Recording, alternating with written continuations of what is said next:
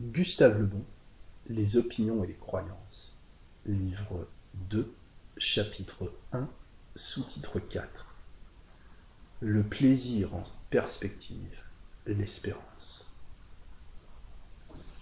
L'espérance est fille du désir, mais n'est pas le désir. Elle constitue une aptitude mentale qui nous fait croire à la réalisation d'un désir.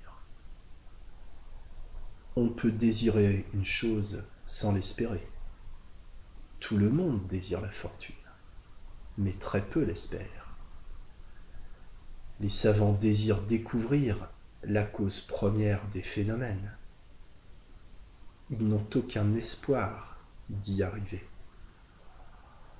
Le désir se rapproche quelquefois de l'espérance au point de se confondre avec elle.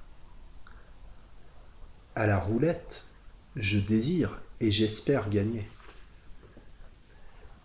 L'espérance est une forme de plaisir en expectative qui, dans sa phase actuelle d'attente, constitue une satisfaction souvent plus grande que celle produite par sa réalisation. La raison en est évidente.